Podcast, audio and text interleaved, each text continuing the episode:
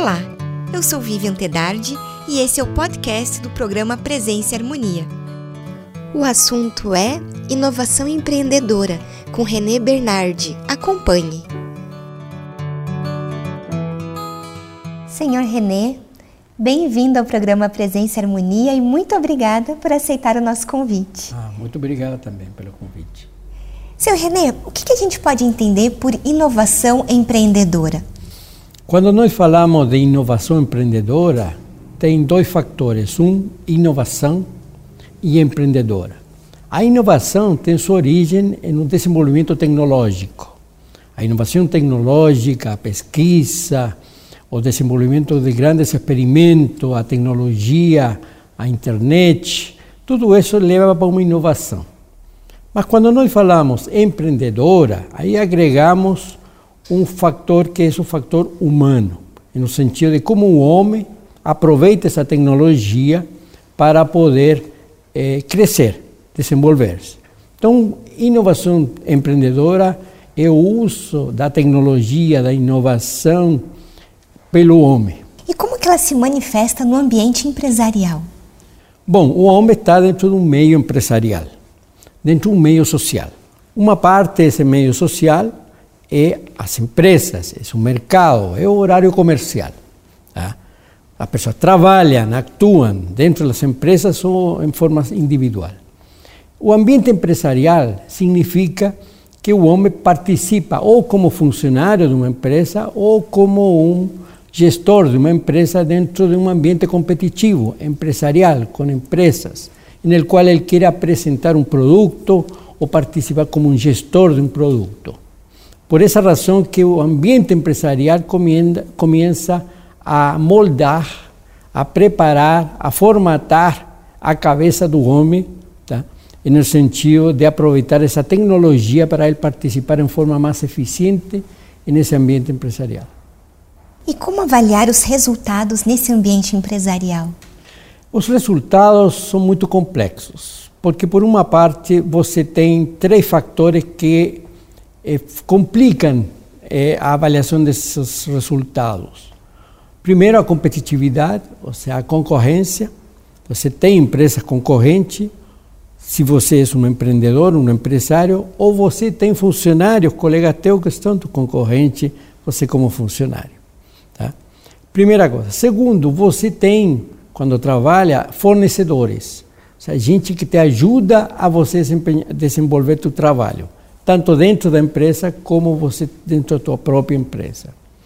E o terceiro fator é realmente a possibilidade de você ser produtivo, eficiente com tudo o que tem. Você ter a possibilidade de ser aceito pelo cliente. O cliente vai aceitar a você o que você produz junto com o fornecedor dentro de um ambiente competitivo. Então, são três elementos que fazem que esse ambiente empresarial exista os consumidores, os concorrentes e os fornecedores. E como que a gente pode avaliar justamente os resultados a partir dessa inovação empreendedora? Tem uma, uma forma de avaliação empresarial, é qual é o grau de aceitação por parte dos consumidores de tu produto, de tu serviço, de tua ação, de tu esforço. Uma alternativa é saber, normalmente quando você vende um produto, apresenta um produto, esse produto tem uma marca. É posicionamento de marca. Qual é o grau ou em que nível essa marca está na mente dos consumidores no momento que existe a necessidade, eles lembram de você para comprar. Então você avalia em termos de posicionamento. Segundo, em termos de rentabilidade. A minha empresa ou a minha organização está sendo rentável? Tá? Ou realmente é um mercado que a rentabilidade é bastante. Tá? O terceiro fator é como essa empresa está sendo avaliada pelo mercado, pela sociedade. Aí entra o fator social no meio. Hoje as empresas, hoje as empresas eh, procuram fortemente ser avaliadas pelo meio social no qual vivem. Um, por exemplo, uma empresa ou uma indústria que mora em um ambiente social é, é, simples, básico, em uma área suburbana, Ele hoje está preocupado, o diretor e a empresa está preocupado como a comunidade aceita e eles criam benefícios para eles, cursos, treinamentos, etc. Então é a comunidade, é a lucratividade e é o cliente. São os três fatores que externamente podem ser é, indicadores de avaliação. Bom, a gente tem cada vez mais um cenário empresarial cada vez mais competitivo, né? Então, como que a gente pode buscar ser um empreendedor inovador, né? Que caminhos que a gente pode fazer? Como podemos nos tornar um empreendedor inovador? Um empreendedor inovador existe uma única palavra que eu acho que identifica, separa o empreendedor inovador de outra pessoa comum. Uma pessoa curiosa uma pessoa extremadamente curiosa que permita ele, de alguma forma, ser multidisciplinar, ele conhecer um pouco de tudo. Tá? Então, quando você tem uma pessoa curiosa, essa pessoa curiosa, além de conhecer o negócio dele, ele vai estar preocupado de aperfeiçoar intelectualmente, uma boa formação, um bom relacionamento. Então, isso permite que você crie uma pessoa empreendedora. Dois, também uma pessoa empreendedora é aquela que trabalha em equipe. Hoje, as empresas procuram empreendedores, funcionários empreendedores. Tradicionalmente, se fala que o empreendedor tem que ser empresário. Está errado. Isso acabou. O empresário é um caminho para você trabalhar o empreendedorismo. Você pode ser um extremadamente empreendedor e ser funcionário de uma organização. Então, esse é um elemento que também é, é importante. Então, é nesse sentido, a curiosidade, a multidisciplinaridade, uma boa formação e uma quarta é vivência. Vivência internacional. Que se uma pessoa que se procure não só viajar, sino também ter contato e montar uma rede, um networking internacional através da internet. Você ter contato com gente de outro país, de outro mundo, para, através da internet. Não precisa ser uma pessoa que viaja. Então tem que ter uma visão além das fronteiras. E essa visão além das fronteiras, né? Existem diferenças entre esse empreendedorismo inovador no Brasil em relação ao contexto internacional? Tem, tem, porque cá, é, é, o, como eu falava, é, o meio empresarial é diferente em cada país, e principalmente no Brasil. Estamos falando, o Brasil é um país continental, é um mega país. Tá? É um, um dos BRIC, como se chama, os países em, em grande desenvolvimento e potenciais, que é Brasil, Índia, a Rússia e, e a China. Tá? Por quê? Porque são países muito grandes, com muitas riquezas naturais tá? e um grupo de pessoas muito bem capacitadas. O Brasil é, se diferencia, se diferencia para, para melhor desses países, porque o Brasil é um país urbano. Quando você tem um país altamente urbano, você vê que em qualquer cidade do Brasil você tem faculdades, você tem uma estrutura hospitalar, é urbano, não é rural. No caso da China, por exemplo, Ainda a China é mais rural que urbano. Ainda também. Então, o Brasil tem essa vantagem de ser urbano. Por lo tanto, um, um bom nível de capacitação. Agora, aonde está um, um pouco a limitação? O Brasil, por ser um mercado grande, consumidor de 100 milhões, cento e poucos milhões, não são 200 milhões, são cento e poucos milhões que consomem, são consumidores habitual, segundo as agências de propaganda, ele tem esse mercado te mal acostuma, tá? te acomoda. Então você acha que teu empreendedorismo somente tem que ficar dentro do Brasil. E ele não faz muito esforço por sair. Eu conheço empresas daqui do interior que têm ótima produção na área têxtil e o gerente comercial prefere vender lá em Fortaleza e não no Paraguai, que está mais perto do Paraguai. Por quê? Porque ele disse, não, não, eu não entendo esse assunto de câmbio, e o Paraguai é um bom mercado, bom pagador, e eles não vão.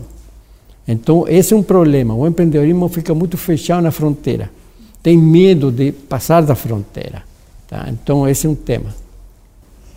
E acompanhar as tendências do mercado é uma tarefa também desse profissional inovador? Ah, claro. É, e como você acompanha? Eu sempre falo, tem que estar antenado. Antenado, não é estar antenado na novela das oito, nem no Jornal Nacional, não. Antenado é você sair desse circuito que eu acho que é vicioso, porque te acomoda, e você com internet, com celular, você tem acesso e você deveria pelo menos por, por, eh, na semana você ler uma ou duas eh, revistas estrangeiras, tá? ou jornais estrangeiros. Você ler de outro país, ficar sabendo o que acontece fora. Tá? É por quê? Porque você tem que estar antenado. Quando você, hoje, você vai procurar um emprego e recursos humanos te, faz uma entrevista, um dos fatores que te pergunta são o que o senhor acha de X notícia? O que o senhor acha do presidente dos Estados Unidos que está fazendo isso com os migrantes? Pergunte na hora. Isso é decisivo. Se você é uma pessoa antenada, você tem opinião. Não precisa ser uma opinião, ninguém vai dizer se é boa ou ruim, você ter opinião. E para ter opinião, você tem que ter, estar antenado, você tem que estar, ter lido, lido bastante. Então, esse é, um, esse é um elemento importante para você é, fazer isso. Então, diante disso tudo que o senhor está me explicando, a gente pode dizer então que a inovação muda os paradigmas de atuação de um profissional? Interessante. Eu acho não tanto que muda. O que acontece é que todos, o ser humano é um inovador, por natureza. Então, ele já é um inovador. O ser humano é um criador fantástico. Tá? Criador fantástico. Ele cria, ele pensa, ele inventa a diferença com os animais. Então, todo ser humano tem a, o, o, a, o germe da inovação. Agora, como você implodir essa inovação? Aí você vê que hoje, no mundo que estamos, é muito fácil a implosão, porque exige a você que seja um inovador. Tá? Então, o, o, o paradigma vai ser mudado mas eu acho que essa mudança é muito rápida, é quase inconsciente. Porque já você é inovador. Você se vai querer acomodar, a organização, a empresa, a teus amigos, tudo isso não te vai deixar ser acomodado. Você vai ter que mudar. Então você vai mudando o paradigma inconscientemente, assim você saberá, ah, tenho que mudar. Não, você já mudou. Você já mudou. A empresa te exige inovação te exige participação em equipe, te exige viajar. Então você muda, sozinho. Isso é por conta da dinâmica do nosso mundo mesmo. É o atual. mundo atual. Se esse mundo atual tivesse sido, eu ia conversar com um professor, se não tivesse tido a minha época, quando me formei, jovem, tivéssemos a, a 50% que tem vocês hoje, de você, de, de, de, de puxar a inovação em você, de te puxar como empresário, teria sido diferente. Entendeu? Você tem uma oportunidade fantástica. Startup. Eu trabalho com startup, eu trabalho com jovens, com men sou mentor de startup. Tá? São jovens como vocês aí que estão inventando soluções tecnológicas e precisa de um mentor para quê? Para orientar pela vivência que tem, orientar normalmente em como comercializar eficientemente essa inovação porque o, o, os jovens pensam muito na inovação, em app, perfeito, mas como você transformar isso em um crescimento rápido, escalar, com rentabilidade para mercados exigentes? Então, nossa função como mentores é dar esse tipo de apoio. Sim. E que conselhos o senhor daria para quem deseja tornar-se um profissional inovador? Para se tornar um professor inovador, a primeira coisa é você ser, como eu volto a dizer, um cara curioso, um cara ativo, um cara que esteja antenado, é, que, que pense em montar ou com um grupo de amigos, junto com um grupo de amigos, se junta um grupo de, e pense em fazer uma startup. Você pode estar trabalhando aqui, mas você pode ter uma startup por quê? Você faz depois do trabalho, fim de semana, trabalha em via virtual, remoto.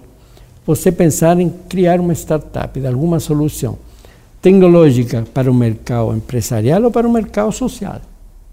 Tem muito concorrências sobre o mercado hoje é, social, soluções tecnológicas para o mercado social, coisas bem muito profissionais.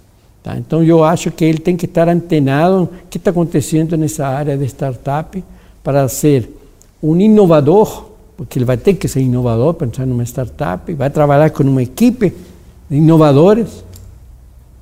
Tá? E segundo, é, é a possibilidade de realmente é, sair de, do, do, dia a dia e poder fazer, ser, viajar e ser curioso. Então a gente pode falar que no momento a gente vive uma cultura da inovação? Total, total. A cultura, a inovação é uma coisa fantástica nos últimos pone, 30 anos, 20 anos. É, a rapidez da inovação e isso que nós estamos em um país que não está recebendo inovação de ponta. Ele está recebendo inovação de segundo nível. Tá? A de ponta está lá nos laboratórios americanos, chineses e europeus. E esse está sendo desenvolvido para esses mercados. Então, nós estamos no segundo nível, mas é um ambiente de altíssima inovação. A inovação hoje já é como como no século XVIII e XIX, a cultura. Ah, tem que ser culto. Vamos desenvolver a cultura, tudo isso. É, é, é, desenvolver a filosofia. A filosofia. A filosofia era importante. Quem eram os filósofos eram os caras cultos. Hoje, não. Hoje, o importante é a inovação é, tecnológica, mas muito mais importante a inovação individual, pessoal. É uma busca hoje que deveria ser de qualquer um, essa é. questão pela inovação. A inovação está no ar. Está no ar. Você respira, respira inovação. Não está sabendo que, que respira inovação. Você vai no McDonald's, você já tem que saber como mexer com inovação. Você vai no cinema, da mesma forma. Tudo tem inovação. Então você é um inovador, porque você usa o serviço como inovação. Então você não precisa ser, você já é inovador.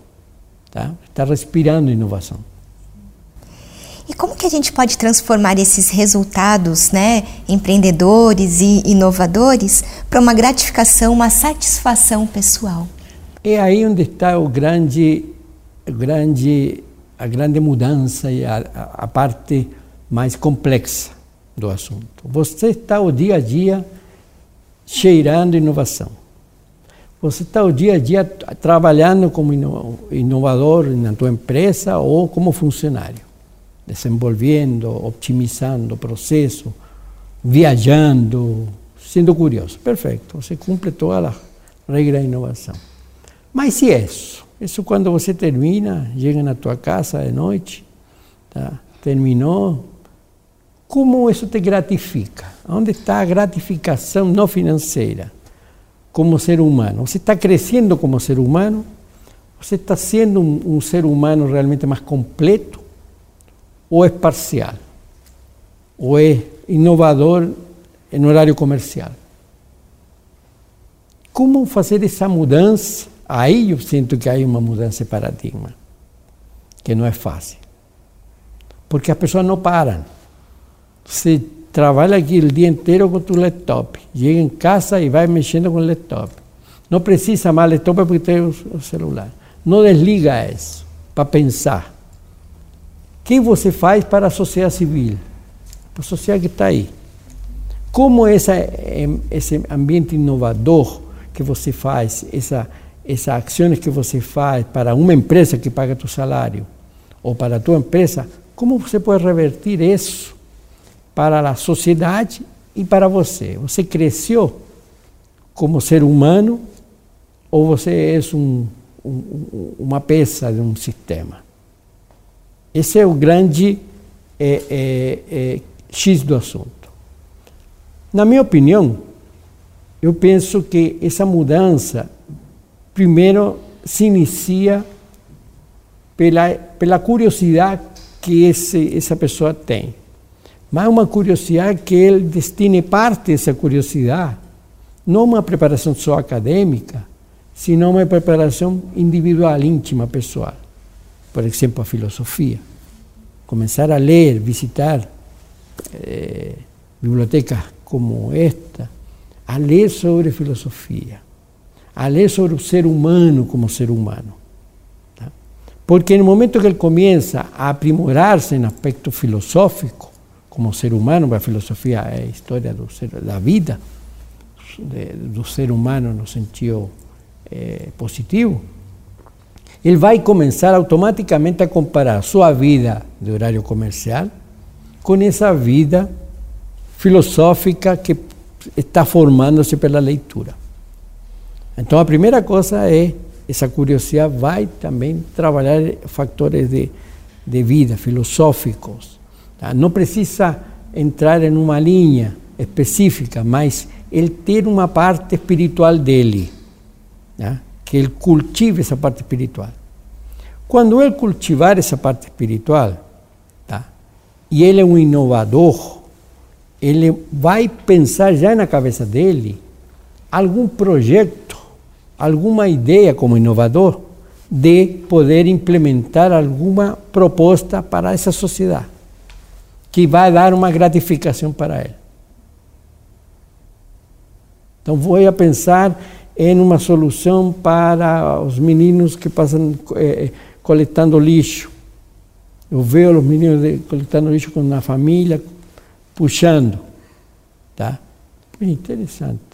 Uma pessoa que não faz essa, essa análise mental, ou não, não, não mexe com a parte espiritual e filosófica, o cara passou na frente e passou como ninguém ou incomodou o visual. Tá? Mas no momento que ele vê isso, vê outro fato, outro fato, e se, eu vou sair do meu, do meu mundo, eu quero conhecer esse fato. Um fato social que significa solidariedade, compaixão? E você fazer um projeto para gerar essa maior solidariedade ou compaixão para, para grupos sociais, isso automaticamente, só já pensando, te gratifica. Segundo, você cresce filosoficamente. E terceiro, se você implementa isso, junta amigos, assim como faz uma startup, você pode juntar amigos para fazer uma ação social, mas com eficiência, não esmola, com eficiência, que dê uma solução para um certo grupo. E nesse momento, esse empreendedorismo inovador que você tem na empresa, como gestor, como empresário, você já começa a retornar a você como gratificação, satisfação, e filosoficamente você começa a ter um nível maior, mais, mais alto. Então, são elementos que, que podem ser trabalhados dessa forma, segundo a minha opinião. Então, a gente pode pensar que essa inovação que se põe para nós, né, por toda a transformação do mundo, ela também faz com que a gente deixe apenas de ser esse ser que trabalha, vai para casa, dorme trabalha, mas é aquele também que se preocupa não só com o que ganha pelo trabalho, mas que está inserido, que tem todo um contexto que o rodeia e que pode ajudar nesse seu processo de inovação pessoal e também social? Seria nesse sentido? Sim, é você passar parte de tu tempo e de tua cabeça, de tu pensamento, do empreendedorismo com inovação que você já mexe, passar para fazer uma ação social efetiva, real, que dê solução para esse grupo, porque esse acesso, quando sente esse resultado, ele vai sentir realmente uma gratificação, ele vai dormir mais feliz essa noite, vai dormir mais satisfeito, vai ser uma pessoa mais satisfeita e mais que tu, vai ser uma pessoa que vai ter é, compaixão tá? pela pessoa, vai, vai olhar o mundo de outra óptica. E não simplesmente a óptica privaticista, empresarial, competitiva, cliente. Eles não são tu cliente é um você vai ser um benefactor. Isso é o que falta um pouco, porque você não deixa tempo para fazer isso. Você cobre o tempo com o mundo empresarial e acha que tua vida é, é só por lá. É eu Mas, e eles, né? E não é, mas a gente não deve olhar dessa maneira. Sim, eu faço parte desse todo. Desse todo e você é um, é um benefactor. para eles. Essa é a grande diferença que há hoje entre nossos países e os países mais avançados, na Europa, principalmente e Estados Unidos. Lá, o sistema de inovação benefactor é, é, uma coisa obrigatória de quem se deu bem. É obrigatório. As universidades americanas, 70% é, funcionam em base a doações de pessoas ricas, de ex-alunos que se deram bem. Tá? É, é, eles têm cofradias que investem, ex-aluno, a parte ex-aluno muito forte, todos os executivos doam para a universidade. E aí a universidade cria eh, escolas, cria eh, eh, hospitais, cria a universidade. E você vê uma universidade americana que tem tudo isso. Mas não tem financiamento do governo, nem são matrícula, não. É basicamente doação. A sociedade civil. A sociedade civil, empresários doando realmente e cobrando a efetividade. Então, isso eu acho que não falta aqui.